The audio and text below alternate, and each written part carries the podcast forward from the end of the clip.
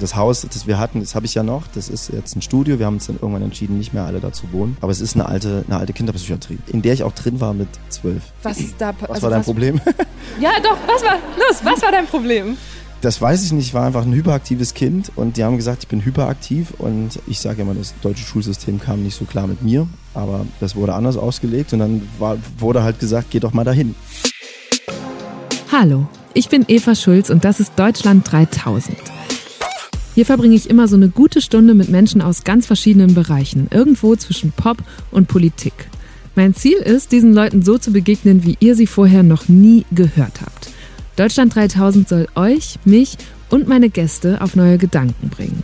Weil man, wenn man jemand anderes kennenlernt, auch immer ein bisschen was Neues über sich selbst erfährt.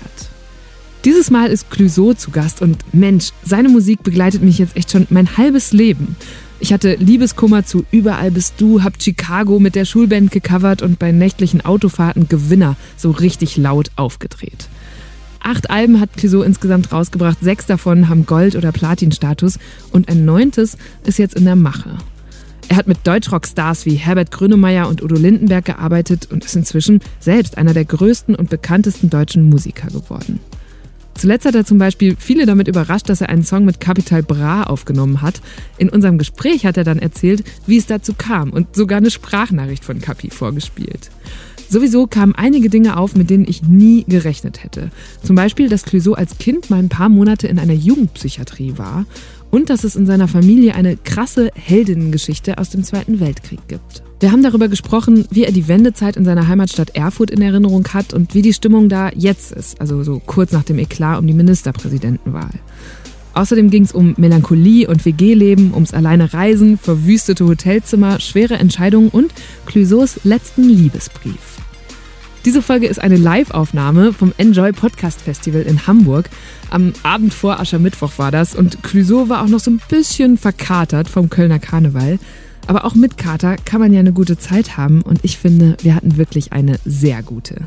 Also viel Spaß. Wo kommst du gerade her? Ich komme gerade aus Berlin. Genau. Da wohne ich zwar nicht, aber da komme ich gerade her. Ich dachte, du kommst vielleicht aus Köln, weil du, äh, ich habe dich gerade noch beim Karneval gesehen auf Instagram. Da, da war ich kurz davor und versuche mich gerade noch zu erholen davon. Du, du, warst mit sehr vielen Leuten auf der Bühne, du warst auch verkleidet. Ja. Karneval voll dein Ding? Nee, überhaupt nicht. Ich glaube, es, es gibt eine ähm, Partyreihe, die heißt Rhythmusgymnastik und das ist wirklich die verrückteste äh, Party in Köln, machen die seit Jahren. Also die haben angefangen als DJs und haben dann so geile Hip-Hop-Tracks gespielt, aber eben auch Whitney Houston, alles mögliche. Die Leute fanden das sehr geil. Und so ähnlich war dann das, das Line-Up dann auch live. Da war Materia war da, SSCO, Blümchen sollte kommen, Dr. Alban und ich. Moment, Blümchen ist nicht gekommen? ich glaube, Blümchen war nicht da, aber ich habe auch nicht mehr so viel mitbekommen. ich finde es krass beim Karneval, wenn man so abends weggeht, ne, dann hast du ja so die paar Stunden, aber das geht ja schon mittags los. Und es ging da schon um elf los und wir sind dann relativ spät gekommen, 14 Uhr oder so. Und ähm, ja, und dann ging das halt sehr lang auf jeden Fall. Es war sehr lustig. Ich hab, war mit einem DJ da, der zwei Meter groß ist, DJ Beat Hover, und der war Obelix und ich Asterix. Ah. Wann verkleidest du dich öfter? Gibt es Gelegenheiten dafür oder war das jetzt so das erste Mal seit langem?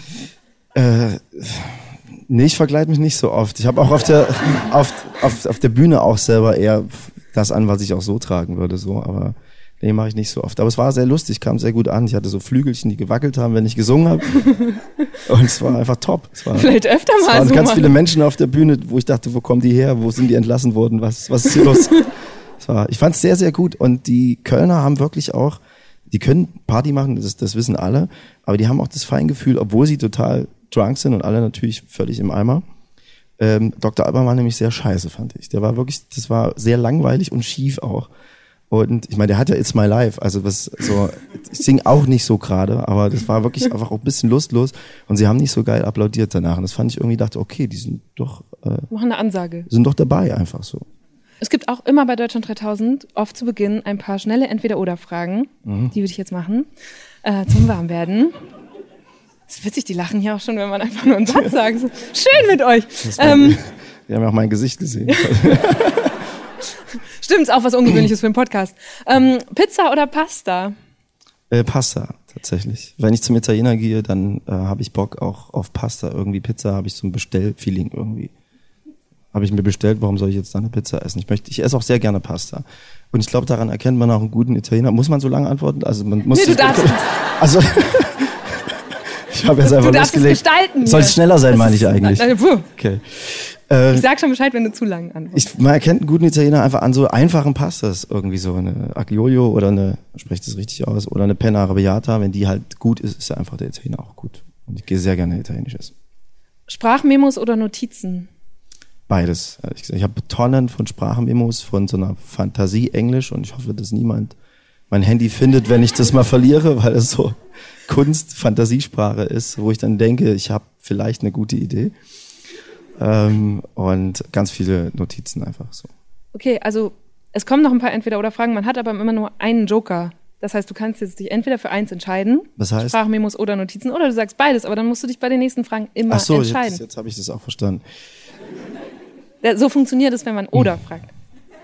Es, Also, es spricht einer gewissen Logik. Sprachmemos oder Notizen? Ziehst du deinen Joker? Ich entschuldige mich für alle, die Karneval gefeiert haben.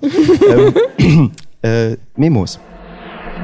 Als Clouseau vorhin ankam, bisschen früher als meine Gäste sonst, weil er nachher noch ein, zwei Songs spielen will und einen Soundcheck machen musste, meinte er schon direkt, dass er noch nicht wieder so ganz auf dem Damm wäre nach Karneval. Und ich dachte so, wuh, das sind ja richtig gute Voraussetzungen für eine gute Stunde Interview. Aber jetzt merke ich gerade, nee, im Gegenteil, das könnte wirklich richtig gut werden hier. Weil wir in sehr bequemen roten Samtsesseln sitzen, weil die Atmosphäre in diesem Theater super gemütlich ist und das Publikum wirklich sehr freundlich zu sein scheint. Komfortzone 3000 quasi. Männer oder Frauen? Frauen. Tag- oder Nachtmensch? Nachtmensch. Wozu kannst du schlechter schlafen? Baustelle mit Presslufthammer oder ein Techno-Nachbar? Hm, Ich glaube Baustelle. GTA oder Mario Kart? GTA. Welchen Dialekt hörst du lieber, Schwäbisch oder Bayerisch? Schwierige Frage in Hamburg. Okay, sorry. Wienerisch. Oh, gut. Ja, gut. Das lasse ich sogar durchgehen, ähm, weil ich Wien-Fan bin. Ähm, äh, Erfurter Domplatz oder Zughafen? Zughafen. Obwohl ich natürlich den Domplatz liebe, weil ich da ja quasi, das ist ja meine Heimatstadt und ich laufe da jeden Tag vorbei und durfte da auch mal spielen. Das war sehr schön. Aber 15.000 Zughafen- Menschen passen da drauf, wenn du Genau, spielst. Riesendings, das auf jeden Fall. Aber super teuer. Also die Stadt will da echt viel Geld für haben. Ah, und wenn du im Zughafen spielst, wie viele Leute kommen dann? Weil das ist so eine kleinere Erfurter Location, mit der du aber Genau. sehr eng verbunden bist, ne? Genau, da muss ich das in Erfurt, das ist jetzt ein bisschen angeblich, aber muss ich spontan machen, weil quasi sonst äh, Leute da nicht reinpassen alle. Cello oder J-Lo? Sehr gut. Cello. Das muss mir aber merken. Der lag so da. Hoffentlich versinge ich mich nicht irgendwann. Cello. Das wäre gut. Das wäre richtig gut. Ich meine, die Gitarre steht da. Wir können nachher nochmal gucken. Äh, reisen lieber allein oder in Gesellschaft? Ich mag inzwischen alleine reisen. Ich finde das geil. Nicht, ich mach das viel, ich mag, ja, ich wünsche mir, dass ich mehr alleine reisen würde. Ja, ich reise gern alleine, aber es kommt nicht immer dazu. Wo warst du zuletzt alleine unterwegs? In Marokko, das war nicht so geil. Warum nicht? Ich habe sofort, wir waren in, in, in Tagasud und die haben noch nicht so eine, so Kläranlagen haben die noch nicht so, man steckt sich da schnell an mit irgendwas und ich hatte, glaube ich, elf Tage, war ich dann nur im Bad irgendwie und habe mir dann, hab versucht Elektrolyte zu besorgen und dann gab es einen Apotheker, der gesagt hat, das ist richtig geil. Es war aber irgendwas anderes, keine Ahnung. Die haben auch keine Elektrolyte dort, sondern musste mir selber bauen und es war richtig, ich war richtig im Eimer. Also das heißt, du warst elf Tage alleine krank in Marokko. Ja, und es war richtig, das ist richtig Horror. Dann kam noch ein Freund zu Besuch, der Christoph Köster, ein Fotograf, der kam dann zum Glück rüber und ich war so froh, dass der da war und der hat auch nur einen Tag gebraucht. so, so, also wirklich, also Kakasud, quasi Tagasud.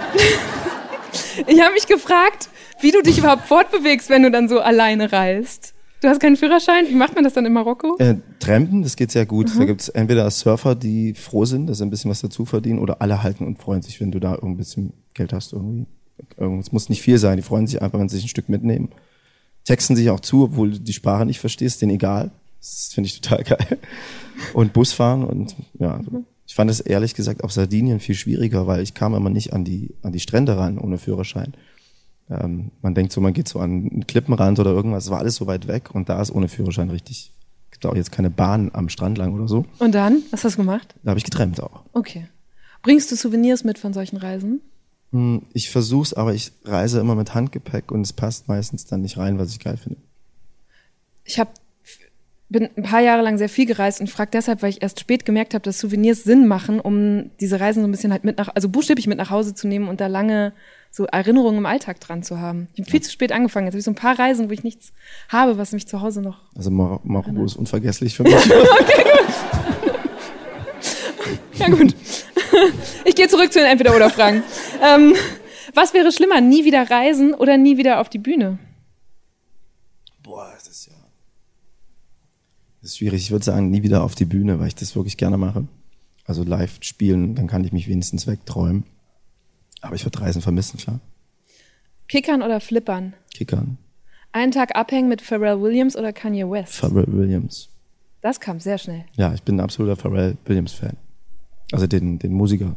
Gibt es nicht noch einen, der irgendwie so ähnlich heißt? Ein Schauspieler, der heißt Bill Pharrell. Vergiss es. Lindenberg oder Grönemeyer? Lindenberg. Jetzt quasi nach der Geschichte mit, mit, mit Udo ist einfach Wahnsinn. Peter Pan oder Michel aus Lenneberger? Oh, ich, ich finde Michel fand ich immer sehr cool. Konnte mich damit sehr identifizieren, weil ich sehr helles, blondes Haar hatte als Kind und äh, nur kein Schuppen leider. Aber auch keine nervige kleine Schwester, glaube ich. Nee, nervigen großen Bruder. Und letzte Entweder-Oder-Frage. Von wem würdest du dir eher die Haare schneiden lassen? Klaas Häufer Umlauf oder Thomas D? Weiß ich gar nicht. Ich glaube, keiner von denen macht das wirklich noch. Ne? Aber sie haben beide eine Ausbildung gemacht Stimmt. und glaube ich auch länger Weiß als ich du. auch. Wir haben da auch drüber geredet. Ich habe mit beiden quasi. Ja? Ja. Ich habe Klaas jetzt länger nicht gesehen. Thomas habe ich jetzt vor kurzem gesehen. Dann würde ich mir, glaube ich, von Klaas die Haare schneiden lassen. Thomas, schön labern. Frisur ist auch nicht so vielversprechend, glaube ich. Der macht nichts. quasi. ja, genau, der war immer alles so. Aber ja, ich komme natürlich drauf, weil du auch mal eine Friseurlehre gemacht hast und als ich jetzt mich nochmal so in deine Biografie reingelesen habe, ich gedacht, boah, diese ersten Jahre müssen echt anstrengend gewesen sein, weil du an der Schule, glaube ich, nicht glücklich wurdest ähm, und dann nachher die Friseurlehre auch abgebrochen hast. Aber die Schule auch nicht mit mir. So, also, also, und die Lehre habe ich quasi abgebrochen, weil ich durch die Theorie gerasselt bin und dann äh, hatte ich auch keinen Bock, das zu wiederholen. Ich habe einfach gemerkt, das ist nicht meins.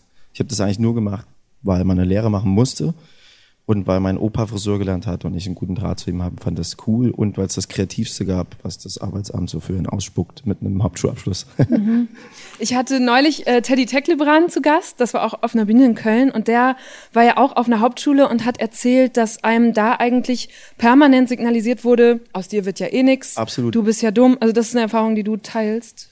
Ja, aber die war, also ich, ähm, ich bin ja von einer Schule geflogen und musste dann eine sehr lange Strecke fahren, was ich mies fand, weil ich sehr nah an der Schule gewohnt. Warum bist du geflogen?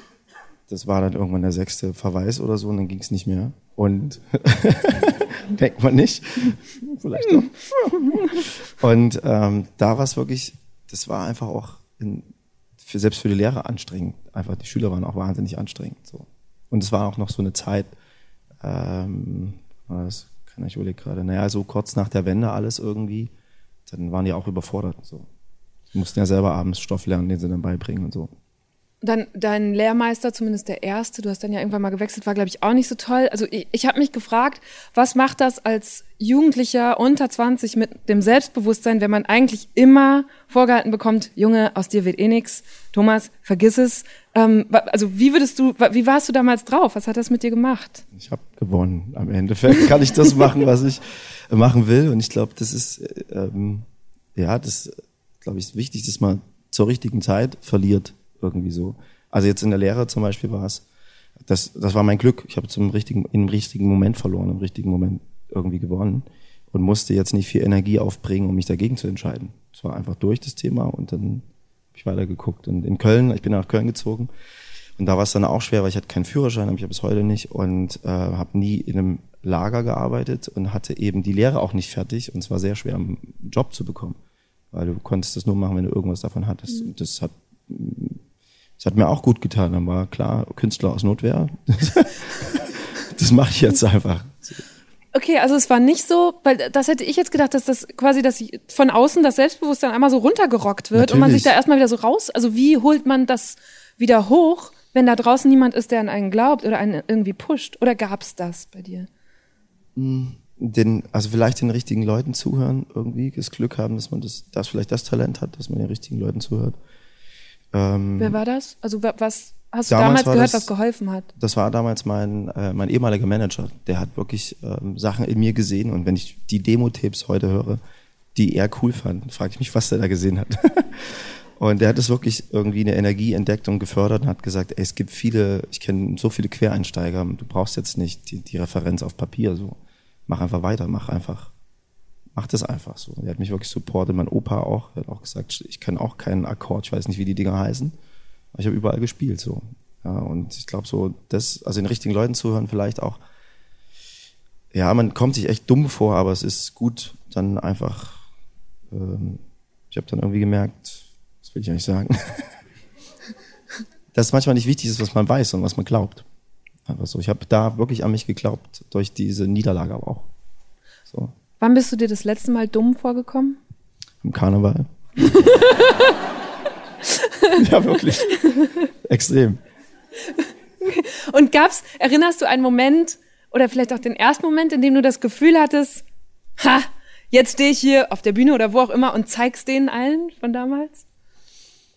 Ähm, ja, in, in, in Erfurt im Presseclub, da stand ich nämlich noch an der Kasse und dann kamen Leute und ich habe mal gefragt, wo die herkommen. Und als dann irgendwie klar wurde, die kommen wirklich von sehr weit angereist, da dachte ich, geil, geil. Das war einfach wirklich ein gutes Gefühl, dass die Leute quasi durch die Musik von aus anderen Städten kamen. Das war ganz toll. Und dann habe ich ganz lange meine Eltern ferngehalten, so von Konzerten irgendwie so. Das war aber auch, da war das noch so ein Gemisch. Ich komme ja aus dem, aus dem äh, Rap ursprünglich und wollte auch nicht, dass die in der Reihe stehen und alle kiffen und so. Und, und hab so eine Weile und dann kamen meine Eltern auf Konzerten und die Familie und äh, das war dann auch geil nochmal zu sehen, ja. Weil mein, die hatten tierisch Schiss natürlich durch die, durch die Schule und Lehrer und den ganzen Kram, was so, als ich ihnen gesagt habe, ich will Rapper oder Sänger werden, haben die gedacht, oh mein Gott, jetzt ist alles vorbei. Und haben sie dann sofort verstanden, was da passierte, als sie dich zum ersten Mal live gesehen haben? Die kannten das schon, weil ich auch auf einem Country-Fest oder so haben die mich gesucht und dann stand ich auf der Bühne. Ich hatte irgendwie als Kind überhaupt keinen Schiss. Also ich habe heute viel mehr, viel mehr Adrenalin und bin viel mehr aufgeregt und auch unsicher vor äh, Auftritten, so wirklich.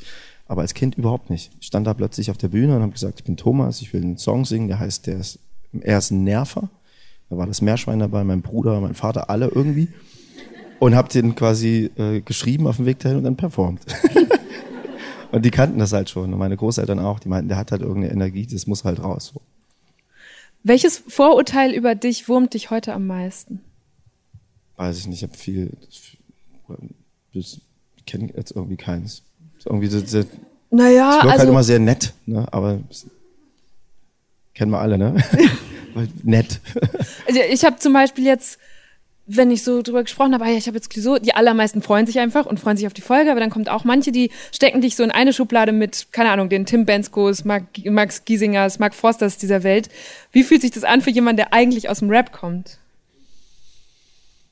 Ähm, ich habe es inzwischen geschafft, so eine eigene, für mich so eine eigene Musik zu kreieren. Deswegen ist es irgendwie in der Anfangsphase, wenn du weder Fisch noch Fleisch bist und weißt nicht, wo es hingeht, dann sitzt jede Kritik viel mehr. Das stört mich eigentlich ehrlich gesagt nicht. Ähm, ich, ich arbeite hart dagegen. Beschreib mal diese eigene Musik. Wie ist die jetzt? Ich mache engagierten Pop, würde ich sagen. Ich weiß, dass ich, dass ich Pop mache. Und ich mag es, wenn, wenn man auch mal in die Kurve geht, aber eben nicht jeder rausfliegt, weil das andere ist dann was anderes. Sag mir, was du willst, sag mir, was du willst. Sag mir, was du wirklich willst. Komm, spuck es aus, immer einfach raus. Komm los, sag, was Sache ist. Sag mir, was du fühlst, sag mir, was du fühlst. Sag mir, was du ehrlich fühlst. Komm, spuck es aus, immer einfach raus. Scheiß drauf, komm, wir machen es. Zuletzt hast du dich ein bisschen in diese Rap-Gegend zurückbewegt. Ne? Du hast mit Produzenten von Rin und Bowser gearbeitet. Du hast einen Song mit Capital Bra gemacht. Wie kam es dazu? Das war wirklich wie in so einer Netflix-Doku, also kein Plattenfirmentrick. Ähm, sondern ich war in einem Studio bei einem Produzenten Vincent Stein, der auch die ganzen Sachen produziert im Team, die Jungs dort. Und ähm, es war so, dass ich war kurz an einer, an einer Tankstelle irgendwie einen Kaffee holen und dann standen zwei äh, zwei Autos, äh, Krankenwagen vor der Tür und Blaulicht und dann hatte ich so eine Melodie, so Blaulicht am Fenster irgendwie, bin zurückgekommen und er hat gerade sich Instrumentale angehört, so, die er entweder produziert hat oder die wir vielleicht benutzen können, um was zu schreiben irgendwie. dann meinte ich, das ist geil. Und er so, das ist aber schon vergeben. so, und dann habe ich gesagt, ich habe aber eine mega Zeile irgendwie mit Blaulicht am Fenster. Und er so, ja, Blaulicht macht gerade jeder Rapper. Ich so, ja, ich bin aber kein Rapper. so. Und ich habe auch schon Besseres gelöscht, lass ausprobieren. So. Und dann haben wir das gemacht zusammen und gemeinsam entwickelt.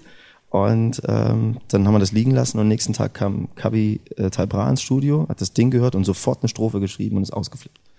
Und hat mir eine Sprachnachricht geschickt, wo, glaube ich, alle aktuellen Jugendwörter drin sind in fünf Sekunden. und ich Kannst du mal vorspielen? Ja, ich, ich habe mich riesig gefreut, weil er hat das wirklich genäht. Einfach das, das, die Strophe ist so auf den Punkt. Ich bin durchgedreht. Der ist so geil reingekommen und dann haben sie gesagt, ey, aber nicht drüber reden, so plattenfirmenmäßig und weil er wirklich viele Nummer 1 Hits hat. Mhm ähm, wir machen ganz ruhig und dann saß ich beim Meeting mit der Epic und dann zeigte mir jemand so, äh, wie kam das zustande? Und dann hat er das selber, hat gepostet, er hat selber ne? gepostet quasi dann, dass er den Song abfeiert. Aber ich weiß nicht, wann der rauskommt und. Weißt du selber nicht? Ob. Keine Ahnung. So, ich hoffe doch, weil ist, ich finde ihn echt gut. Ähm, warte mal. Oh krass, jetzt zieht er echt das Handy aus der Tasche und scrollt schon so drin rum. Ich würde ja die Krise kriegen, wenn jemand meine Sprachnachrichten noch wem anders zeigen würde. Aber Capital Bra ist einer der erfolgreichsten Rapper in Deutschland. Der hatte neulich erst seinen 20. Nummer 1 Hit. Dem kann sowas wahrscheinlich echt egal sein. Er kommt jetzt raus. Jetzt kommt er raus. Crimson Strikes Back.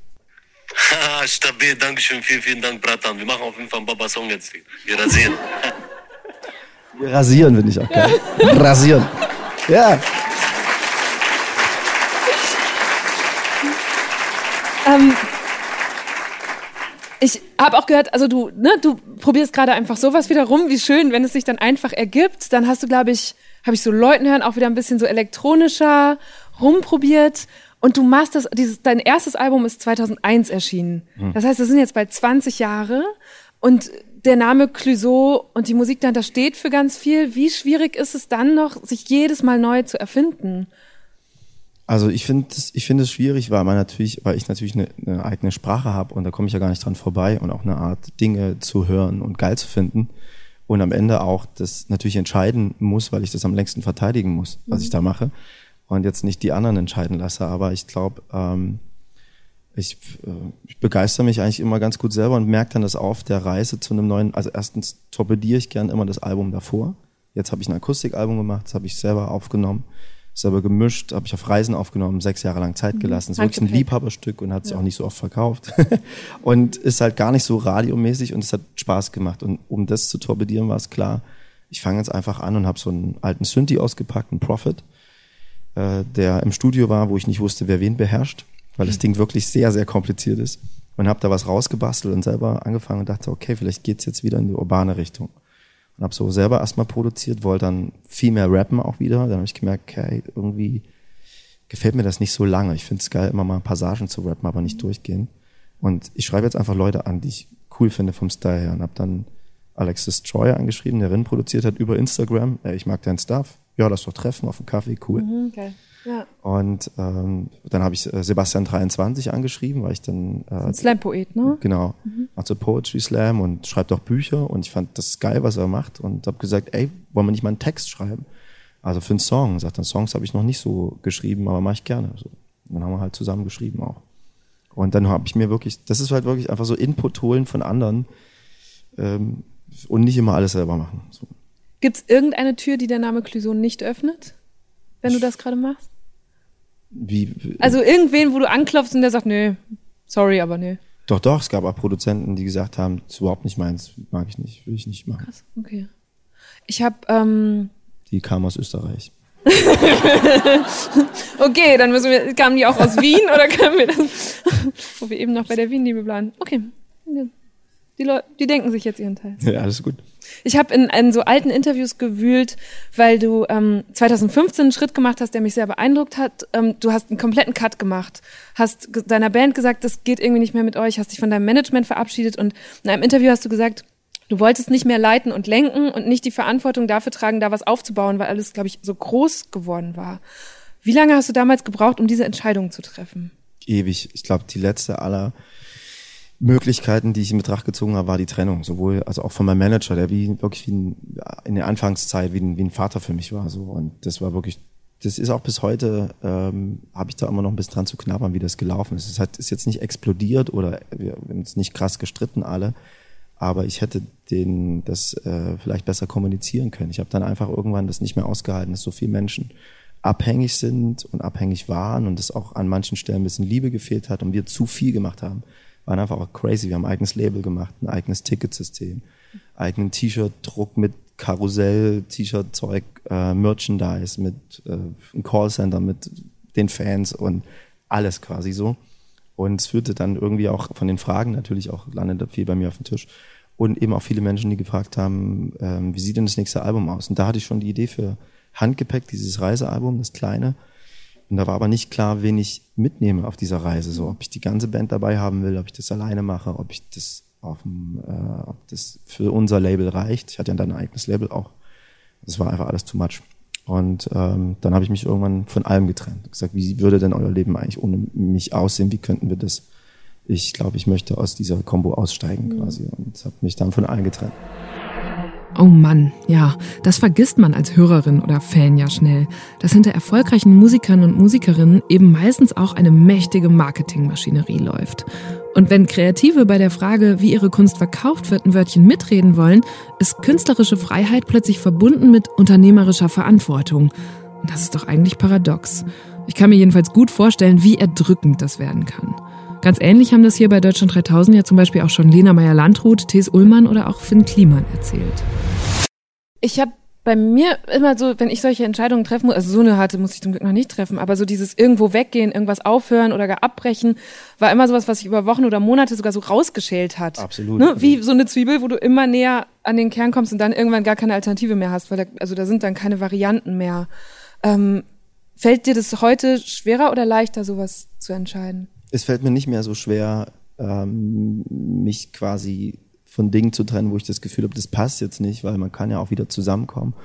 Aber im Vorfeld rede ich viel mehr über Erwartungen als früher. Also ich bin ja quasi durch den Beruf Musiker mit 19 plötzlich eine Art Chef gewesen und mhm. überhaupt keinen Plan. Und das ganze Musikerding war ja auch ein Gegenkonzept zu Chef sein quasi oder Leute zu leiten oder Verantwortung zu übernehmen.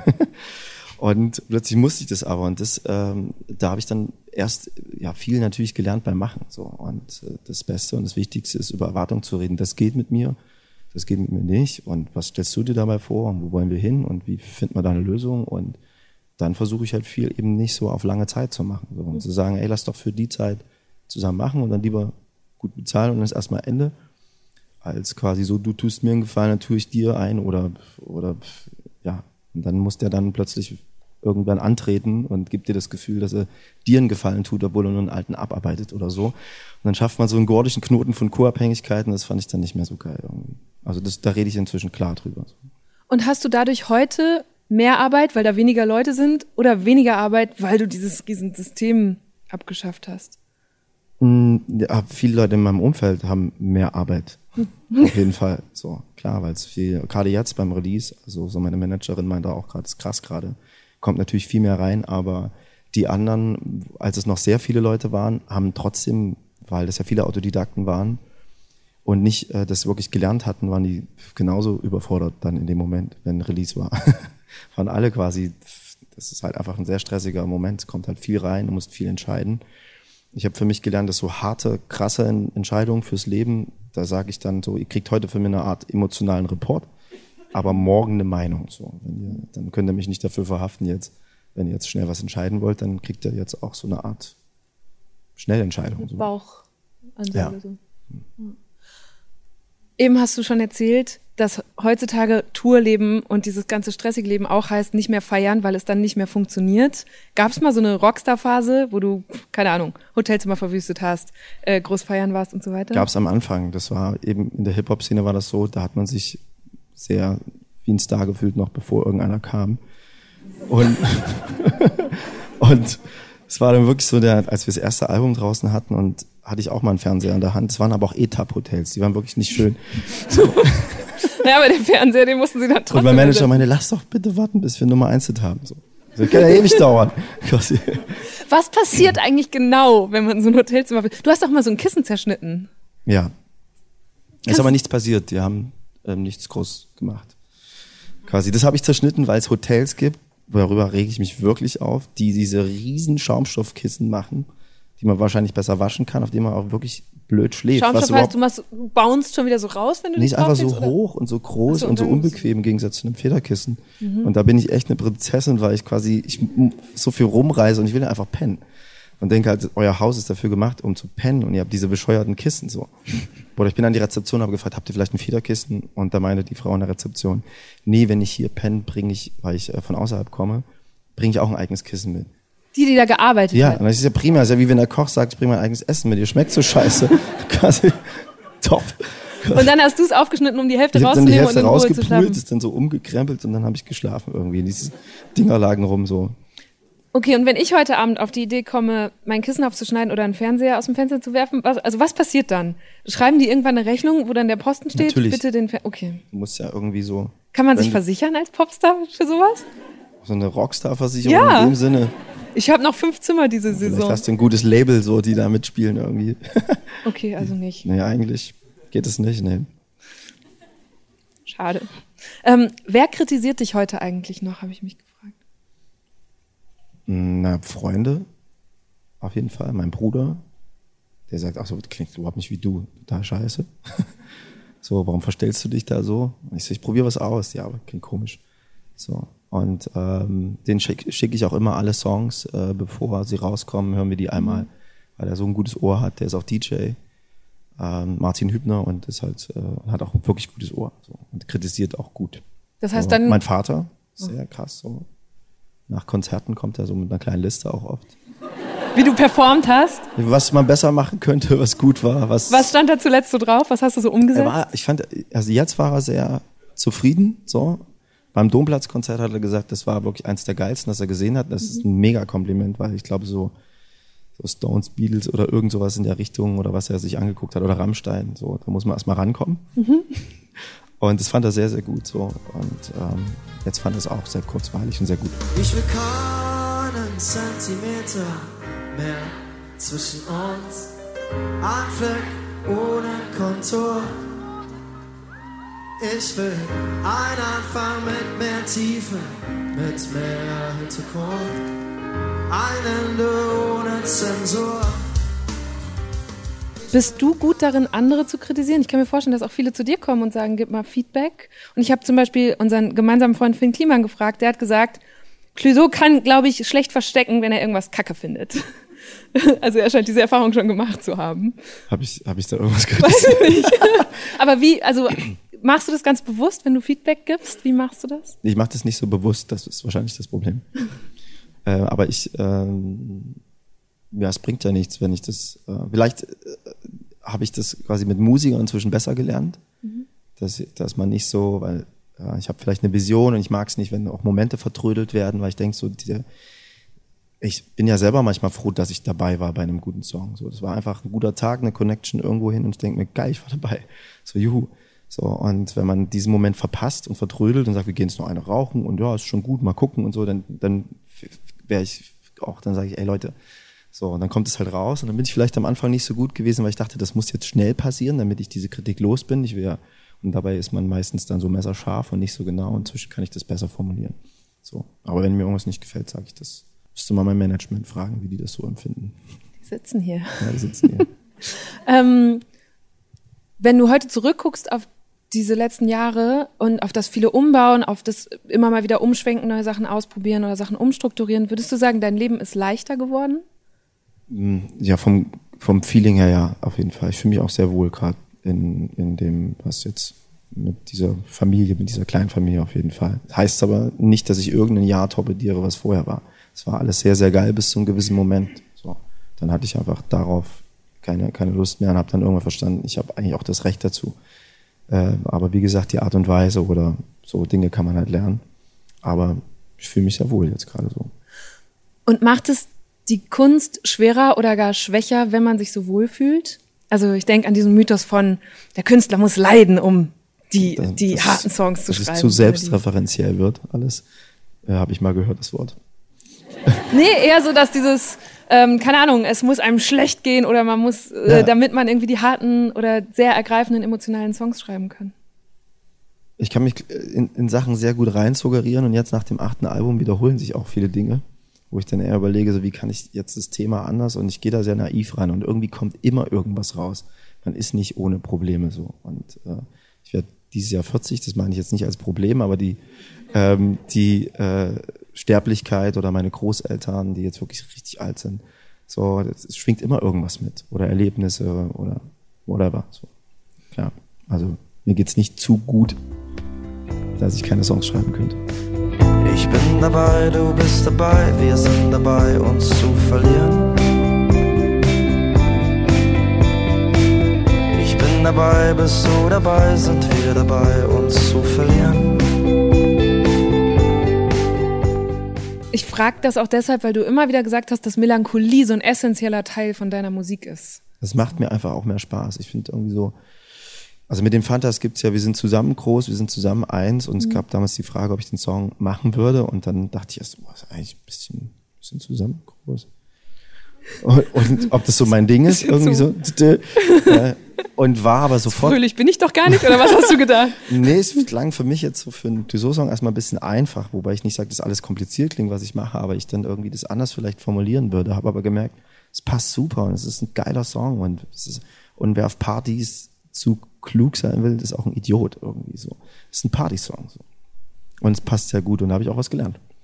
Und was macht dich melancholisch? Ähm, ich glaube, die Akkorde, die ich mag.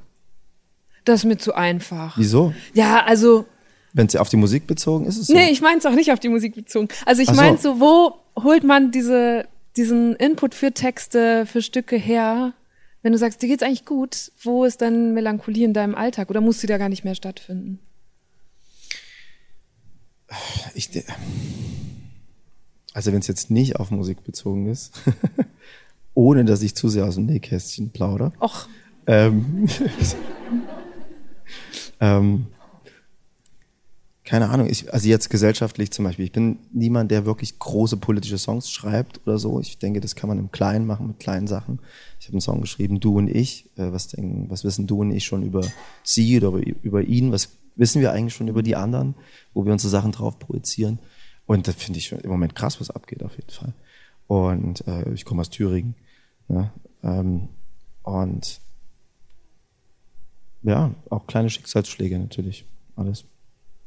Aber ich bin, ich bin äh, nicht, äh, ich bin mit dem Melancholischen, ich finde das nicht schlimm. Ich das darf man nicht verwechseln mit totaler Traurigkeit oder so. Ich stehe dazu und finde das auch schön, Ja, melancholisch zu sein. Es ist was Angenehmes. Ja, ich hätte Melancholie jetzt auch so verstanden, dass das noch der Teil von, ja, nicht mal negativen Gefühlen, sondern so, so Wehmut ist da ja auch ganz nah dran. Das ist ja immer was, was man auch schätzt Genau. und genießen kann dann Ja. oft. Und das habe ich auch, als ich überlegt habe, wann mir deine Musik besonders im Kopf ist, sind das ganz oft Momente, in denen man alleine ist, weil Melancholie ja einfacher zugänglich ist, glaube ich, wenn man gerade alleine ist. Wenn man, wir haben eben kurz drüber gesprochen, alleine im Auto sitzt. Du hast hinten Songs vorgespielt und wir haben beide sofort gesagt, ja, das ist ein Song, wenn man alleine abends, ne, das ist eine Nachtfahrt, hast Genau, du gesagt. Nachtfahrt, ja. Ne? Und ich finde, ganz viel von deiner Musik ist so. Ähm, und habe mich auch gefragt, ob manchmal auf Konzerten das sich viel schwerer überträgt oder ob es leicht ist, da auch Leute mit Melancholie abzuholen. Oder überhaupt für dich auch die abzurufen dann, wenn du da vor tausenden feiernden Leuten auf einem Festival stehst. Nee, überhaupt nicht, weil ich in mir auch beide Seiten habe. Ich kann wie beim Karneval Hard Party machen.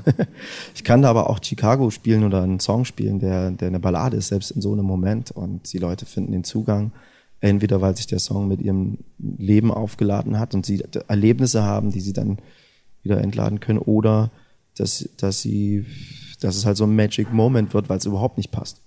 So, und auf äh, Festivals haben wir das Problem nicht, weil wir haben eine große Band, wir sind neun Leute und mit Bläsersets und allem, das drückt schon extrem und jetzt mit dem achten Album so viele Songs, da sind auch viele rockige Sachen dabei. So. Wenn du äh, Lieder schreibst, hilft das, äh, konkrete Personen zum Beispiel oder Adressaten äh, vor Augen zu haben oder was passiert? Schreibt man Lieder für Menschen oder für Situationen? Nee, ich bin zum Beispiel jemand, der nicht da sitzt und sagt, ich möchte jetzt einen Song schreiben über. Sondern ähm, das, das irgendwann lernt das Werk so ein bisschen laufen und geht dann in eine Richtung, wo ich dachte, da wollte ich jetzt eigentlich gar nicht hin. Äh, aber das lasse ich jetzt zu, weil es passt einfach auch am besten. Deswegen gibt es viele Songs, wo die ich mir angucke und denke, ach, darüber schreibst du gerade? Äh, ach, das bewegt dich gerade so. Oder so. Und ähm, ja, es gibt da auch kein Rezept. Ich habe so viele Rezepte, Songs zu schreiben inzwischen, damit es irgendwie läuft.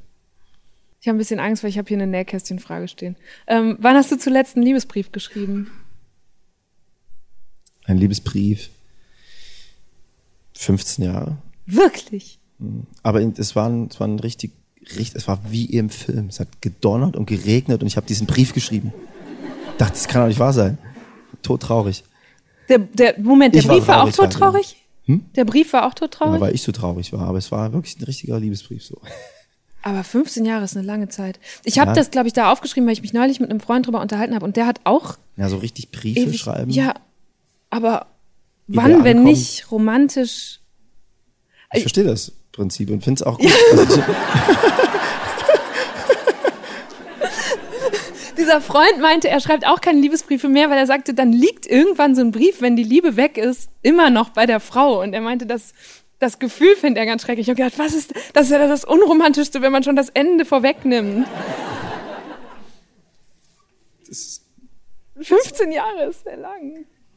Schreibst du jetzt eine SMS oder was? ja, Im besten Fall, also wenn es sch schlecht oder gut läuft, telefoniert man. so, und danach schreibt man ganz viele SMS. Okay. Das ist angestaubtes Nähkästchen. Ähm, Ich habe aber, ich habe keinen Liebesbrief gesehen, aber ich habe einen Brief an jemanden geschrieben, mit dem ich oft geschrieben hatte. Äh, Es war eine Lady und von der wollte ich auch gar nichts, aber ich fand das Schreiben so geil. Dann habe ich gesagt, jetzt schreiben wir so oft. Und dann habt ihr einen Brief geschrieben und haben gesagt, komm, wir schreiben uns jetzt gegenseitig einen Brief. Ich habe hier einen geschrieben, hier einen zurückgekriegt. Aber das fand ich auch nicht schlimm, weil wir danach, das fand sie trotzdem cool. Ja, ich- das- so. Und da habe ich mich wirklich hingesetzt und überlegt. So. Und ich glaube, was, ich schreibe ja eh viel, auch entweder Notizen oder irgendwas. Das Gute daran ist, dass dass man wirklich so sitzt und darüber länger nachdenkt. Und manchmal ist es auch gut, Sachen aufzuschreiben, die nicht abzuschicken. Und ich glaube, ja, ich glaube, das ist auch, worauf ich gerade hinaus wollte. Es ist halt eine andere Geste. Also auch wenn du mit jemandem regelmäßig telefonierst oder SMS schreibst, ist es nochmal eine andere Geste und auch eine so eine zeitversetzte. Du schreibst einen Brief, der kommt zwei Tage oder zwei Wochen später an, aber ist dann da und du hast länger drüber nachgedacht. Die Worte haben eine andere, ein anderes Gewicht. Schön hier, das Wetter ist schön, Alter, das Essen okay. ist gut. Also ich, weiß genau, würde sagen, meinst. ich schreibe mehr Liebesbriefe dann vielleicht, wenn du nicht mitmachen willst. Okay.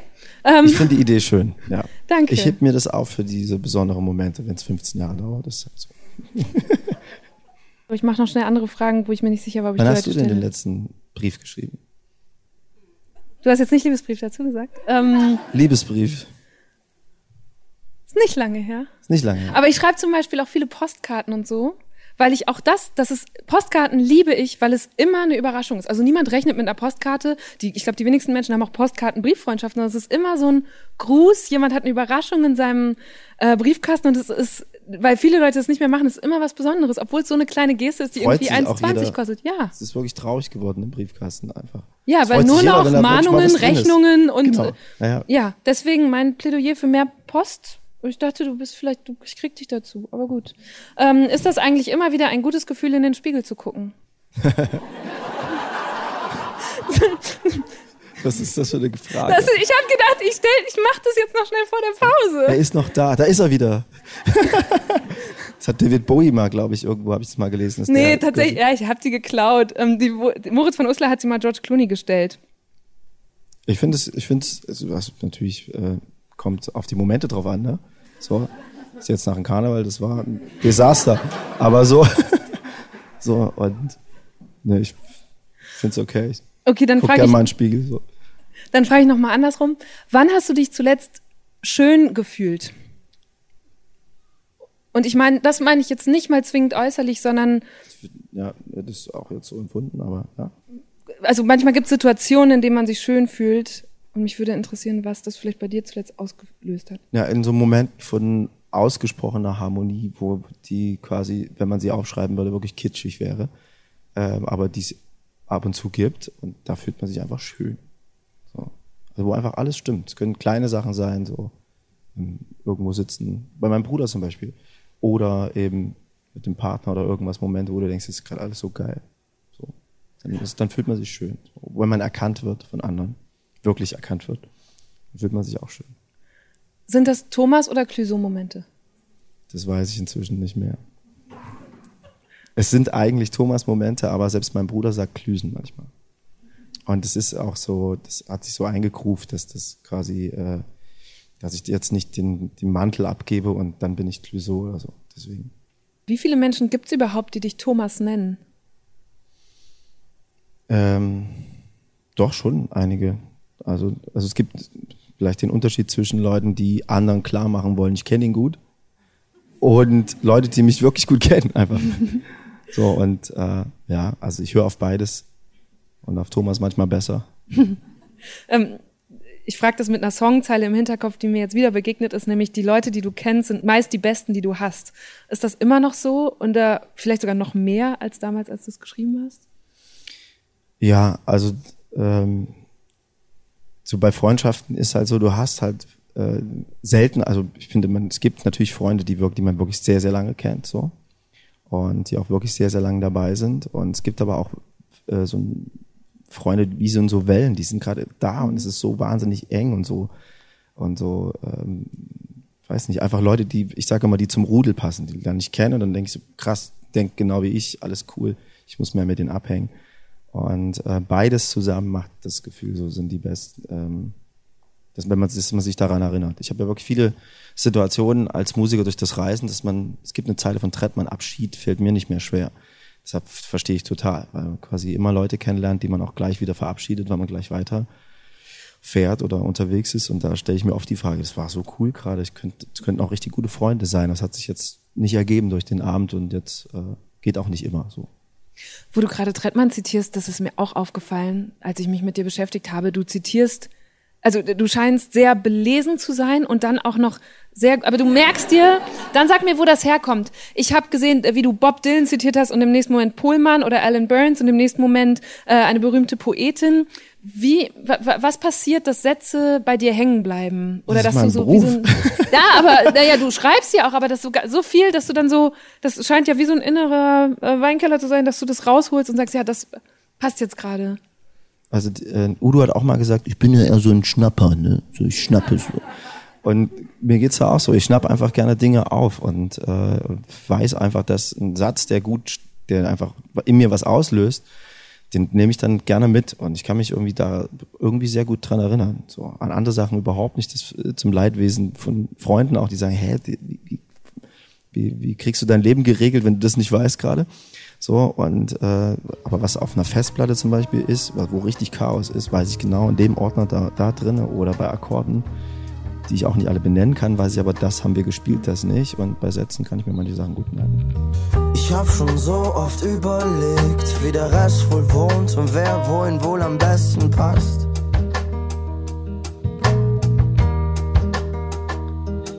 Manchmal brauchst ein Weichen, bis du verstehst. Die Leute, die du kennst, sind meist die besten, die du hast. Du hast in Erfurt sechs Jahre lang mal in einer WG gewohnt.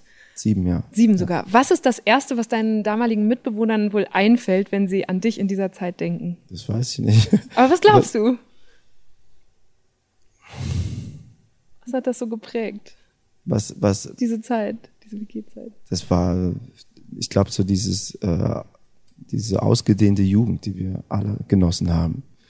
Quasi. Äh, ich habe wirklich sieben Jahre da gewohnt, aber ich war schon ein paar 30 dann, bis es äh, zu Ende war.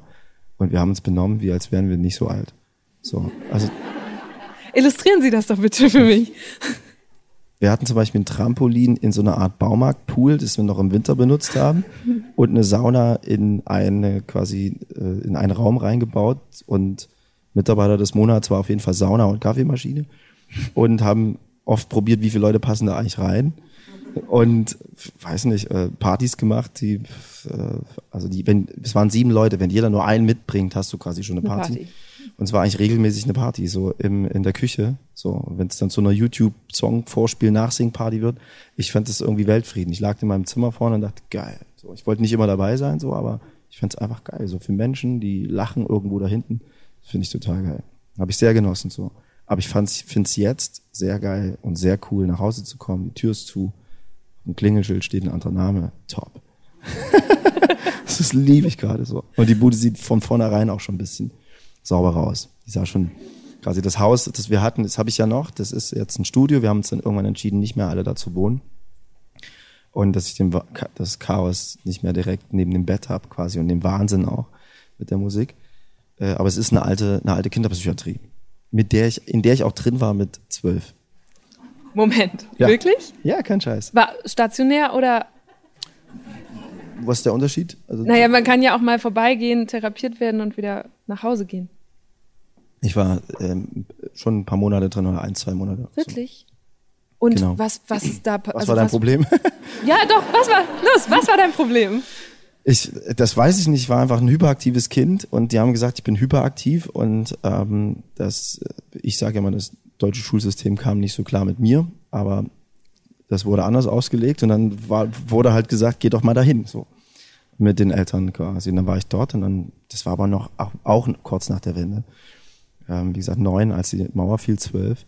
Und es war alles noch so ein bisschen DDR-mäßig. So die Ärzte haben da so selber nicht kapiert, was die da eigentlich machen. Und es waren pissgelbe Wände, kackbraune Heizkörper und Kinder sollten sich da quasi, sollten da gesund werden. Das sah wirklich auch mies aus. So. Und, Also es hat überhaupt nicht und die funktioniert. Oberärzte waren, waren dramatische Szenen, wo auch irgendwelche Schwestern einen Schlüssel geworfen haben und weggerannt und weil die alten Ärzte auch echt komisch drauf waren. So. Und dann haben mich meine Eltern da wieder rausgeholt irgendwann. Dann bin ich irgendwann Jahre später mit der Straßenbahn vorbeigefahren und dachte, was ist eigentlich mit, mit meiner alten Nervenklinik? und was ist da jetzt? Hm. und dann hab hast du sie einfach gekauft. Nein, habe ich nicht gekauft. Ich, hab, ich miete sie immer noch. Okay. Und ähm, habe einen Kumpel gefragt, der wirklich ein unfassbares Talent hat, sich durch so Verwaltungsapparate zu fressen, um denen klarzumachen, dass es ganz wichtig ist, dass ich da drinnen wohne. und das war gar nicht so einfach, weil das stand leer und er hat dann quasi, ey, bevor Fensterscheiben und wir machen das und irgendwie. Und dann hat sich da auch äh, links und rechts gibt's jetzt die Public School und es ist auch ein bisschen Leben da. Und die Bundes, äh, also die Buga geht da bald durch. Also in Erfurt wird das jetzt auch so ein Punkt. Und wir haben da alles möglich schon gemacht, Wiesenpartys und, und Konzerte und Das heißt, du gentrifizierst jetzt deine eigene Stadt. das versuche ich die ganze Zeit schon. Mit, mit In Erfurt kann man das auch mit gutem Gewissen wahrscheinlich. Ja, also wir haben zum Beispiel den Zughafen, den haben wir damals gegründet. Das ist ein ehemaliger Güterbahnhof. Da haben wir auch damals gefragt, bei der Deutschen Bahn können wir das mieten. Dann war so viel frei und wir hatten dann irgendwann Schiss, dass jetzt Leute einziehen, die sich dann über Lärm beschweren. Also haben wir ganz viele Kumpels und Freunde, die gern mal eine Firma haben wollen, gefragt, ob sie damit reingehen. Und dann hat sich da auch was entwickelt. Über, über Jahre.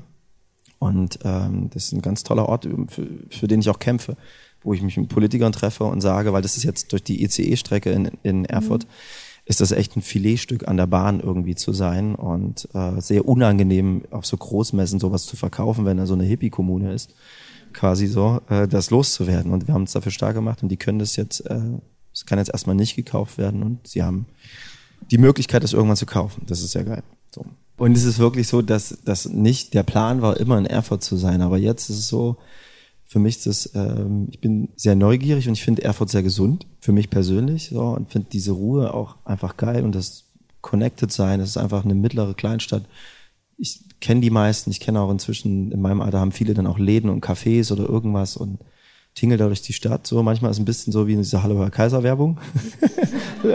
Sehr angekommen Und genau, und ich kenne aber auch viele Seitengassen und für andere ist es wiederum ganz normal und ich mag dieses Netzwerk einfach so. Ich habe das in Berlin, weil ich vielleicht Berlin jetzt als Beispiel immer als sehr äh, nur stressig kennengelernt habe durch Promotouren und sowas und irgendwie habe ich mich da, ich habe da auch mal ein bisschen probiert zu wohnen, es war irgendwie nicht meins.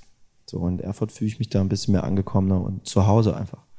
Das und für Freunde ist, ähm, um Erfurt zu beschreiben oder der, wir haben ja den Dom, wir haben einen Riesendom in Erfurt, das ist immer ein sehr gutes Argument und ähm, die Kremer Brücke und so und es ist eine sehr sehr schöne Stadt, das trieft schon quasi von der Wand vor Schönheit einfach so kommt das Peace aus den Ohren raus, wenn du da durchläufst. Es ist einfach so schön gemacht worden, wie so eine italienische Kleinstadt und das finde ich, wenn Leute zu Besuch sind, finden die das richtig geil, aber alte Leute eben auch.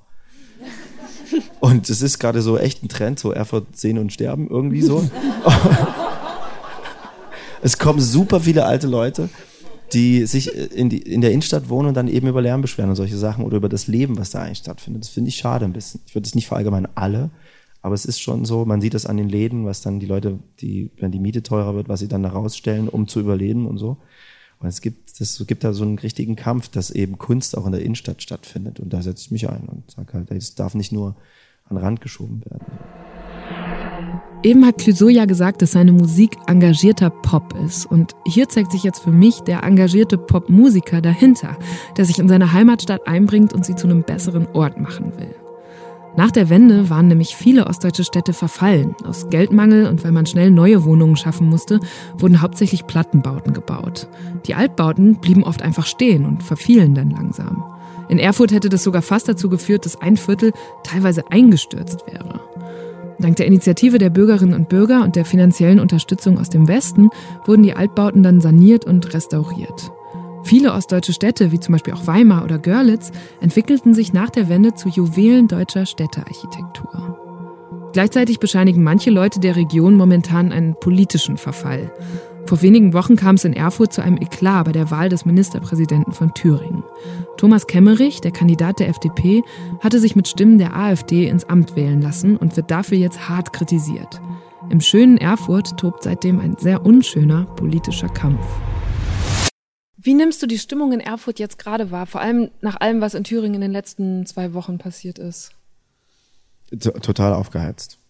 Was, was heißt aufgeheizt? Also wie es zum Beispiel sind, sind deine Freunde, Familie, die Leute, mit denen du da zu tun hast, sind die resigniert? Sind die wütend? Gibt es da vielleicht umgekehrt eine Aufbruchstimmung, dass man sagt, scheiß auf alles, wir machen jetzt was anderes?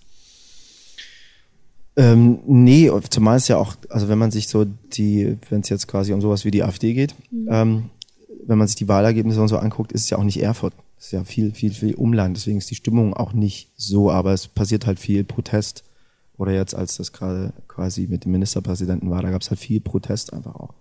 Und das hat man gespürt. Ich habe das als Künstler auch gespürt. So hatte gesagt, warum bist du nicht auf der Demo? Bist du auf Malediven? Was ist los mit dir? Quasi so, wo ich denke so, ey, äh, vielleicht sitze ich mit meinem Opa gerade und es ist mir jetzt wichtiger, mit ihm zu sitzen. Ich möchte es selber entscheiden, wann ich was mache und ich mache viel. Aber da war ich zum Beispiel nicht auf der Demo. So, selber.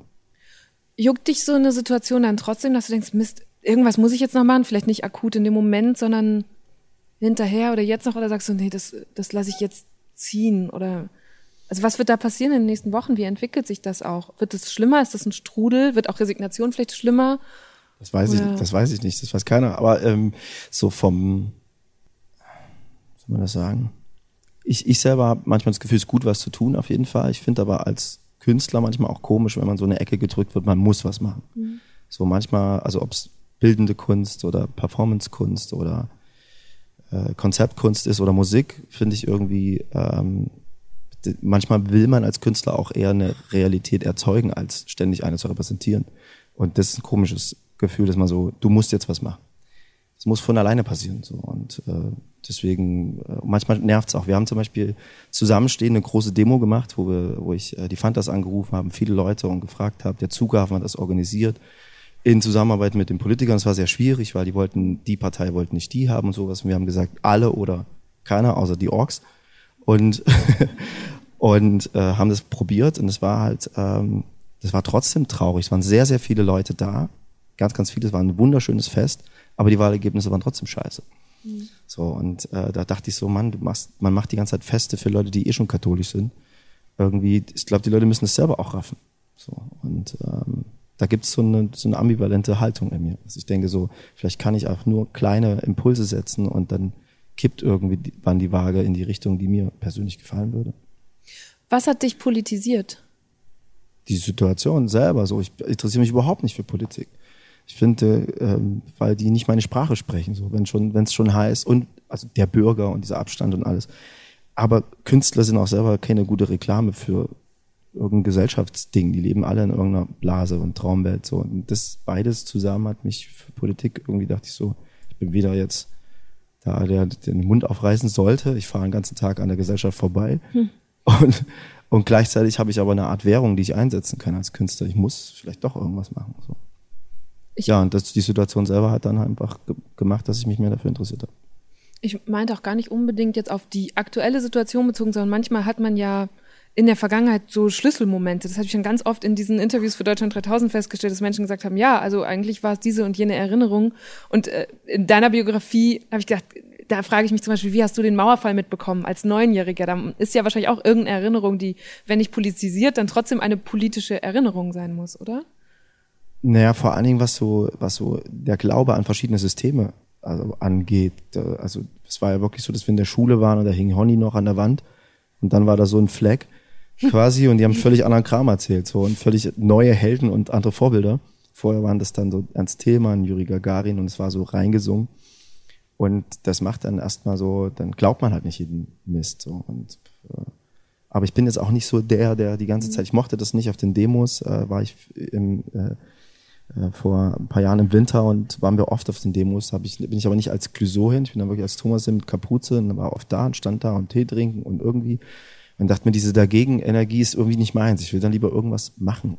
Irgendwie. Und dann sind wir nach Äthiopien gefahren mit Viva Con Aqua und das hat mir viel besser gefallen, so, obwohl es ein ganz anderes Land ist. So. Und wir uns für Äthiopien eingesetzt haben. Mir persönlich. Ich fand das irgendwie cooler. Ist es leichter, sich in anderen Ländern einzusetzen als hier? Ist die Situation Nö. hier zu vertrackt? Oder? Das eine schließt ja das andere nicht aus. Ich fand es nur quasi, dass das es ging ja in der WG mit sieben Leuten dann am Küchentisch los, dann fängt man stundenlang über Monsanto zu reden und ich so, Leute, wir fahren jetzt irgendwie, wir machen jetzt irgendwas oder wir halten einfach mal die Klappe. Wenn es irgendwie nach 22 Uhr einer von Trump redet, krieg ich eine Meise. So. ähm, ich frage auch deshalb so sehr neugierig danach, weil ich, äh, Udo Lindenberg würde sagen, ich komme aus dem Wilden Westen, ich komme tatsächlich aus dem gleichen Landkreis wie er. Ähm, und da, also so, das ist so knapp, das ist fast Holland. Und ähm, deswegen weiß ich wenig über Ostdeutschland, über das Aufwachsen in Ostdeutschland, habe aber seit ich Deutschland 3000 mache, halt immer wieder mit Themen zu tun gehabt oder eben auch mit jungen Ostdeutschen, die wir interviewt haben und gemerkt, das war ein anderes und auch ein politischeres Aufwachsen, dass Leute, die in den 80er und 90ern in Ostdeutschland aufgewachsen sind, hatten als ich, weil ich war davon überhaupt nicht berührt. Und mir wurde aber erzählt, wenn du auf einem ostdeutschen Schulhof in den 90ern warst oder 2000ern oder so, das ist bei dir nicht ganz, dann ähm, war, war, musste man links oder rechts sein. Es gab kein Ja, ist mir egal. Hast du das so empfunden oder war das nicht so in Erfurt in der Psychiatrie? oder in der Hauptschule. oder beides, quasi. Nee, es war natürlich, ist es, ich glaube, viel gefächerter heutzutage, so wie so ein Playstation-Spiel. Du hast unglaublich viele Charaktere und Möglichkeiten durch Nachahmung und es irgendwie, sich irgendwo hinzu entwickeln und Vorbilder zu haben. Und da, damals gab es quasi dann so Elektro, also so Techno, dann Punks, äh, die Rechten so, und die saßen alle in einer Klasse mhm. und, äh, und Mettler und das war's dann so. Und heute hast du so frrr, quasi, und es stört auch keinen, dass du den einen vorspielst und danach den anderen. Das, das ging zum Beispiel nicht. So, du hast entweder das gehört oder das so. Also das habe ich schon auch mitbekommen, klar. Und ich war dann der Hip-Hopper. Aha. Warst du einer von vielen Hip-Hopern oder warst du damit? Bei mir in der Klasse alleine? nicht. Der Einzige. Und ich bin auch in diese Schule gekommen, auf, äh, auf dem Wiesenhügel in Erfurt, nachdem ich da, wie gesagt, rausgeflogen bin und habe gemerkt, scheiße, du kriegst hier nur aufs Maul, wenn du nicht irgendwas machst. Dann habe ich die Turnhalle halb legal bemalt und am nächsten Tag eine Hip-Hop-Party gemacht, wo ich Breakdance getanzt habe. Dann hatte ich erstmal ein paar Punkte. und dann ging das auch irgendwie so. Ähm, auch was, was ich erzählt bekommen habe ähm, von ostdeutschen Freundinnen zum Beispiel. Ich will jetzt gar nicht so oft so die, richtig doll diese Schubladen aufmachen, aber was noch anders war und da anders geprägt hat, war, dass zum Beispiel dann nach dem Mauerfall Familien anders geprägt waren, dadurch, dass zum Beispiel lange, länger eine tiefere Arbeitslosigkeit auch geherrscht hat. Das war auch was, was in deiner Familie war, oder? Ich glaube, also bei mir im Umfeld in jeder. Mhm. Es gab ja auch übelst Knatsch und Streit und äh, es war sehr eine eine sehr unsichere Zeit einfach so. Und wir, ich glaube, mein Bruder und ich, wir fanden das alles lustig. Jeden Tag kam irgend so ein Vorwerkvertreter und wollte uns so einen Teppich schrubben. Wir haben es kaputt gelacht. Dachten, ist das normal? So. Mhm. Das, hat sich, das war wirklich sehr, sehr oft so. Es haben einfach quasi kamen ständig Leute und haben es probiert. Mhm. So. Und wir haben, mein Vater, sein Traum war, ein BMW zu kaufen und der ist nach drei Wochen liegen geblieben. So. Und das frustet natürlich irgendwann. Die ganzen eigenen lokalen Produkte sind weg und äh, du wirst verarscht die ganze Zeit. Du hast keinen Plan von nichts. Jedes Mal steht irgendein Versicherungsvertreter und denkt, das muss man machen jetzt und so. Ähm, Arbeitslosigkeit, mein Vater war Abteilungsleiter und musste plötzlich 10, 15 Leute entlassen, die er seit 20 Jahren kennt, mit Familie und Schicksal. Das hat ihn richtig traurig gemacht auch so. Und auch wie salopp damit umgegangen wurde. Mhm. So. Und Gags dann die Chefs gemacht haben von der neuen Firma und so. Das hat ihn richtig gespürt so. Meine Mama war lange arbeitslos. Und äh, es war schon eine komische Zeit einfach so. Der und jetzt ist es total geil. Er sieht super aus. So, besser als manchmal im, quasi im Westen, so, wo eine Seite der Rolltreppe defekt ist. ist halt Erfurt so, es sieht wunderschön aus. So. Aber es ist natürlich, da, daher kommt auch viel Frust. Das muss man auch verstehen, wenn die Leute 20.000 Zigaretten später denken, was, was ist eigentlich passiert? So. Irgendwie, Und sind dann eben gefrustet.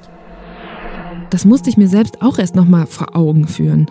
Durch den Mauerfall stand Ostdeutschland von einem Tag auf den anderen völlig ungeschützt im Wettbewerb mit dem Westen. Viele Betriebe konnten da nicht mithalten, weil ihre Maschinen und Anlagen nach Jahrzehnten ohne Investitionen marode waren und ihre Produkte nicht mehr konkurrenzfähig. Etwa 4000 Betriebe, die vorher dem Staat gehört hatten, wurden geschlossen. Und dadurch schnellte die Arbeitslosigkeit nach oben. In den 90er Jahren war zeitweise jeder Fünfte in den neuen Bundesländern arbeitslos und versuchte dann zum Beispiel, sich als Versicherungs- oder Staubsaugervertreter durchzuschlagen. Interessierst du dich für deutsche Geschichte? Bist du, weil du eben gesagt hast, du hast so ein intensives Verhältnis zu deinem Großvater, bist du gut darin, zum Beispiel nachzufragen? Absolut. Und zu sagen, erzähl mal von früher? Total. Und finde das richtig geil. So. Und mein Opa hat auch, kann super erzählen und ist ein sauwitziger Typ. So. Und es ist aber auch krass, wenn man ihn fragt, ich meine, als er äh, zum Beispiel im Krieg war, da war er, war nicht wirklich im Krieg, er war 16 oder so, 16, 15, 16 und sollte dann halt Schützengräben aushebeln, Hacke abgebrochen, was kannst du noch, du Vogel? Und dann kann, hat er gesagt, kann Haare schneiden, kann Musik machen. So, und dann hat er Musik gemacht oder Haare geschnitten. Und, ähm, und erzählt es halt immer sehr geil, wie er sich da so durchmogeln musste, aber auch krass, wie die, was die erlebt haben, das kann man sich nicht vorstellen. Also so, wenn es nichts zu essen gab und, und er hat auch eine krasse Geschichte erzählt, die fand ich, die muss ich mal erzählen, ist wirklich krass. Er hat seine, seine, also meine Urtante, ich, ich krieg das jetzt nicht ganz zusammen, aber seine Tante, Großtante. Ne? seine Groß, also was Deine ist das? Großtante Meine dann, Großtante ich. quasi. Ja. Genau, er musste, ist immer nach Berlin gefahren mit seiner Schwester, die auch super lustig ist. Ähm, und die hat ein jüdisches Mädchen versteckt und war mit einem SS-Offizier zusammen. What? Ja, krasse Geschichte so. Und wir haben dann noch geguckt irgendwie, ähm, also er hat diese Geschichte auch erzählt, er ähm, die hat ihn versteckt und hat zu ihm gesagt, was ich super stark finde für die Zeit, so hat zu, zu dem Mann gesagt, wenn du sie verrätst, dann spalte ich deinen Schädel mit einer Axt. So, die wird nicht und so. Und dann musste sie beim Fliegeralarm, ähm, sind die in Berlin dann in den Richtung Spreetunnel und sie hat es nicht gepackt, weil sie gesagt hat, ich kann das Mädchen nicht da oben alleine lassen, es geht nicht, wir gehen zurück. Und dann ist da eine Bombe rein und alle sind ersoffen in dem Spreetunnel. Und mich würde es quasi nicht geben, wenn sie das nicht gemacht hätte. Das finde ich wahnsinnig beeindruckend. Ja. Das ist es. Applaus für die Großtante. Ja, Applaus für die Großtante oder Urgroßtante. Und mein Opa war der Einzige, der es es wusste und seine kleine Schwester nicht, weil die Schiss hatten, dass sie das verplappert. Plappert. Hm. Dass sie es rausplappert quasi so. Und die haben dann irgendwann eine Karte gekriegt, quasi, die war dann irgendwann in Amiland, ist sie ausgewandert. Und äh, danke, dass ihr mein Leben gerettet habt. So. Was für eine tolle Geschichte. Ich finde die Wahnsinn. Also, als er das erzählt hat, so, der erzählt viel lustige Geschichten und dann kommt so ein Bam, so ein Ding dazwischen. Denk so krass. Was ist eine Angewohnheit, die du von deinem Großvater übernommen hast? We- Weiß ich nicht. Ähm, Mein Großvater macht die Hände immer auf dem Rücken. Ich mache das inzwischen auch, und mein Vater auch. Gehst du dann immer Dass sich so? irgendwas anguckt, dann so. Das ist total. Ja. So, Das steht dann manchmal so da mit so quasi so. Das, das machen alle Hypnos inzwischen so. Auch mein Cousin so. Glaubst du, das ist genetisch oder imitiert man dann irgendwann? Man imitiert unbewusst? das von denen, die man so kennt in dem kleinen Kreis, die einem irgendwie auf, aufziehen. Entschuldigung, ich wollte dich aussprechen. Danke. Hm. Ähm, ich habe generell so den Eindruck, dass ihr als Familie, dass dir das unheimlich wichtig ist und dass ihr, glaube ich, auch sehr cool miteinander seid. So, und habe mich gefragt, habt ihr auch so eine Familien-WhatsApp-Gruppe? So eine Art so virtuellen nee. Frühstückstisch? Ich glaube, ist das, ähm, ich hoffe, sie hören das nicht, aber es ist quasi, es gibt dann irgendwann, wenn Eltern so WhatsApp entdecken und dann kriegst du von den ganzen Kumpels diese Memes, die. Deswegen frage ich. Oh Gott, das halt, nee, also. Hast du unterbunden? mein Bruder fängt manchmal damit an, das, und es sind auch wirklich witzige Sachen dabei und richtig dumme, dumme Sachen, so. Und ich so, ey, wir müssen uns echt noch Zeit lassen damit. So, Dicky, schick mir nie wieder sowas, aber es war witzig. Erinnerst du dich an dein erstes Smartphone? ähm, ja, was ist, also, meinst du jetzt Handy oder Smartphone mit? Be ja, komm, sag beides. Erstes Handy? Na, das erste Handy war so ein Klapp. Ja. Wie so oh ein ja. Tricorder quasi, so ein Ding. Irgendwie mit Snake und richtig krassen, schlechten Fotos. Quasi so. Und davor war so ein Nokia, das ewig hält. So ein Knochen, den man so an die Gags Wand drüber. Ich habe werfen mein konnte. Nokia gefunden nach sieben Jahren. Immer, noch, immer noch ein Akku. Stimmt. Ich frage deshalb, weil ähm, du auch so diesen Ruf hast, so ein bisschen so verpeilt zu sein, nicht ganz so gut im Organisieren und habe mich gefragt, ob ein Smartphone für dich dann Fluch oder Segen ist. Ich finde es, also was die Musik angeht, hilft mir das sehr, weil ich da wirklich alles reinballern kann, so in verschiedensten Formen. Und das ist gut, weil dann kann ich da auch oft zurückgreifen. Aber wie es da drin aussieht, ist wirklich nicht sehr ordentlich. So. Aber ich finde das dann irgendwie zum richtigen Zeitpunkt. Gehst du immer ran, wenn es klingelt? Nee, überhaupt nicht. Ich bin ganz, also mich kann man wirklich sehr, sehr schwer erreichen. Ich benutze das, damit ich telefonieren kann. Das nennt man äh, Mediensouveränität.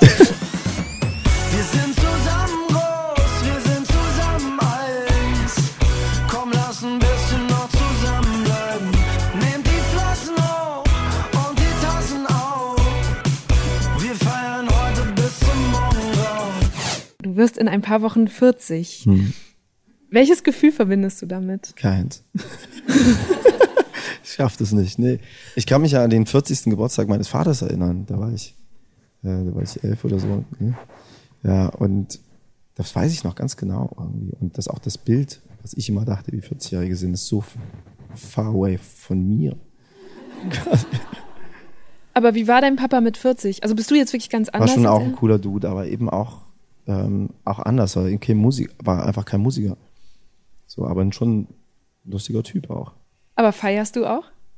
Wie meinst du es? Ja, dein Geburtstag. Bald. Ähm, da, das, die Frage drängt sich gerade auf und ich weiß nicht, wie ich sie beantworten soll. Ich möchte am liebsten wegfahren, weil ich nicht weiß, mich nerven Gästelisten und sowas nervt mich tierisch. Weil es kommt dann von allen Seiten und wen schreibt man und wie macht man das schlau und am Ende ist es wie so, wenn man mal auf einer Hochzeit war bei anderen, wie die rumrennen, die die Hochzeit machen. Das ist einfach Und man so. kann es selber gar nicht mehr genießen. Nee, und das, ähm, äh, am liebsten würde ich wegfahren. So, wo nicht jeder hinkommt. Nicht das ist ich auch, auch, ich glaube, man erinnert sich auch Silvester eher an die Tage, wo man nichts gemacht hat und nur eine Rakete hat oder keine. Tischknaller oder so und dann schlafen geht. So, das weiß man irgendwie mehr als die, als diese versuchte Party des Jahres, die an dem Tag sowieso nicht stattfindet. Außer an Karneval. Äh, und ab wann würdest du sagen, ist man alt? Wenn dich nichts mehr antreibt. Mein Großvater zum Beispiel hat immer gesagt, den haben wir manchmal, wenn wir Elektropartys illegal im Wald gemacht haben, sind wir dann so morgens dann aus dem Steiger, so heißt der Wald, Steigerwald, gestolpert und haben meinen Opa getroffen, der Holz gesammelt hat. und der uns gleich eine Geschichte erzählt hat und alle festgehalten hat und erstmal erzählt hat und, und meinte auch so, ey, was machst du denn da immer nur? So, und er so, ja, ich muss mir eine Aufgabe suchen. Alle von meinen Kumpels, die keine haben, sind schon tot. So, ich suche mich, sammle halt Holz und dann fahre ich zum Angeln und dann muss ich noch den besuchen und das und dies. Und das, ich glaube, das, das stimmt. Also so, das ist das, wenn man dann aufhört, so, man wird halt alt, wenn man sich da, wenn man keine Neugier mehr hat und auch keine Aufgaben mehr, Bock auf Aufgaben hat oder so. Hast du eine Bucketlist? Irgendwas, was in diesem Leben unbedingt noch passieren muss? Ja, wie nicht, ne. Damit ist es aber schwierig mit dem, was dich antreibt. Ja, mich, ich, ich denke halt nicht so lange voraus und würde mir jetzt eine Bucketliste machen, so. Aber es passieren Dinge, die ich dann sehe und dann bin, bin ich sehr ungeduldig, die ich dann unbedingt machen will. So, oder, ähm, und manche Sachen ergeben sich auch ganz geil. So hätte ich die Buck, auf die Udo Lindenberg Bucketliste wäre ich nie gekommen. So, das, das ist natürlich ein Traum, mit ihm einen Song zu haben und sein erfolgreichster Song ist Cello. Das ist ein, das ist ein, das ist ein Wahnsinn. Und mein Vater war der größte Udo-Fan. So, also das, das hätte ich da nicht hinschreiben können. So, das ist schon großartig und schön, fühlt sich toll an. Sowas kommt man nicht. Deswegen habe ich sowas nicht, glaube ich. Ich möchte gern mal nach Kuba, bevor das irgendwie zu, bevor die Oldtimer da weg sind. Okay, das ist doch ein super Geburtstagsgeschenk auch. Nach Kuba. Vielleicht. Geile Idee. Ja. Stimmt, da kommen die Leute auch nicht geil. so schnell Kommt nicht jeder hinterher. sofort hin. Okay, das finde ich super. Ich habe äh, ja ganz am Anfang gesagt, wir versuchen immer für alle, die Clouseau schon kannten, dass sie ihn so hören, wie sie ihn noch nicht gehört haben. Ich hoffe, das hat geklappt heute Abend. Ich hoffe auch, dass ihr was mitnehmt, was ihr bestenfalls noch so ein paar Tage mit euch rumträgt. Manchmal bleibt ja so ein Satz hängen oder irgendwie eine Geschichte oder man kommt einfach auf neue Gedanken, weil man jemand anderem zuhört und einem Gespräch zuhört. Ich hoffe, das hat euch dieser Abend gebracht. Mir auf jeden Fall. Vielen Dank dir für dieses Gespräch und dass du dir äh, die Zeit genommen hast und heute hier extra nach Hamburg gekommen bist. Danke dafür und danke fürs Kommen. Dankeschön. Das war eine gute Stunde mit Clouseau. Er hat anschließend noch ein paar Fragen aus dem Publikum beantwortet und zwei Songs gespielt. Einfach so, alleine auf der Gitarre. Und wie ich da so saß auf der Bühne und ihm zugehört habe, als er Cello sang, das Lied, das ich schon als Teenagerin mitgeschmettert habe, Da dachte ich, was für ein Privileg, dass ich jetzt einen Künstler wie ihn live hören und dabei quasi in der ersten Reihe sitzen darf. Was für ein Privileg, diesen Podcast zu machen und solche Leute treffen zu dürfen. Deshalb an dieser Stelle einmal ein großes Danke an alle, die in Hamburg dabei waren und aber auch alle, die das hier gerade hören, die Deutschland 3000 abonniert haben und uns auf Facebook oder Instagram folgen und auch immer wieder schreiben, was sie aus den einzelnen Folgen für sich mitgenommen haben. Und apropos, wenn euch diese Folge gefallen hat, dann teilt sie auch gerne mit Freunden oder in euren Insta-Stories und hört vielleicht auch mal in die gute Stunde mit Felix Kummer rein. An den musste ich bei Clouseau nämlich immer wieder denken. Und ey, schreibt Briefe, schickt Postkarten, macht euren Omas, Partnern, Kolleginnen oder Bankberatern eine Freude, weil es funktioniert eigentlich wirklich jedes Mal. Ich bin Eva Schulz, ihr findet mich und Deutschland 3000 auf Facebook, Instagram, Twitter und überall, wo es Podcasts gibt. Jeden Mittwoch gibt's eine neue gute Stunde. Also, bis dann. Macht's gut. Deutschland 3000 ist ein Podcast von 1Live, Bremen Next, Das Ding, Fritz vom RBB, MDR Sputnik, Enjoy, Puls, UFM, Unser Ding und Funk.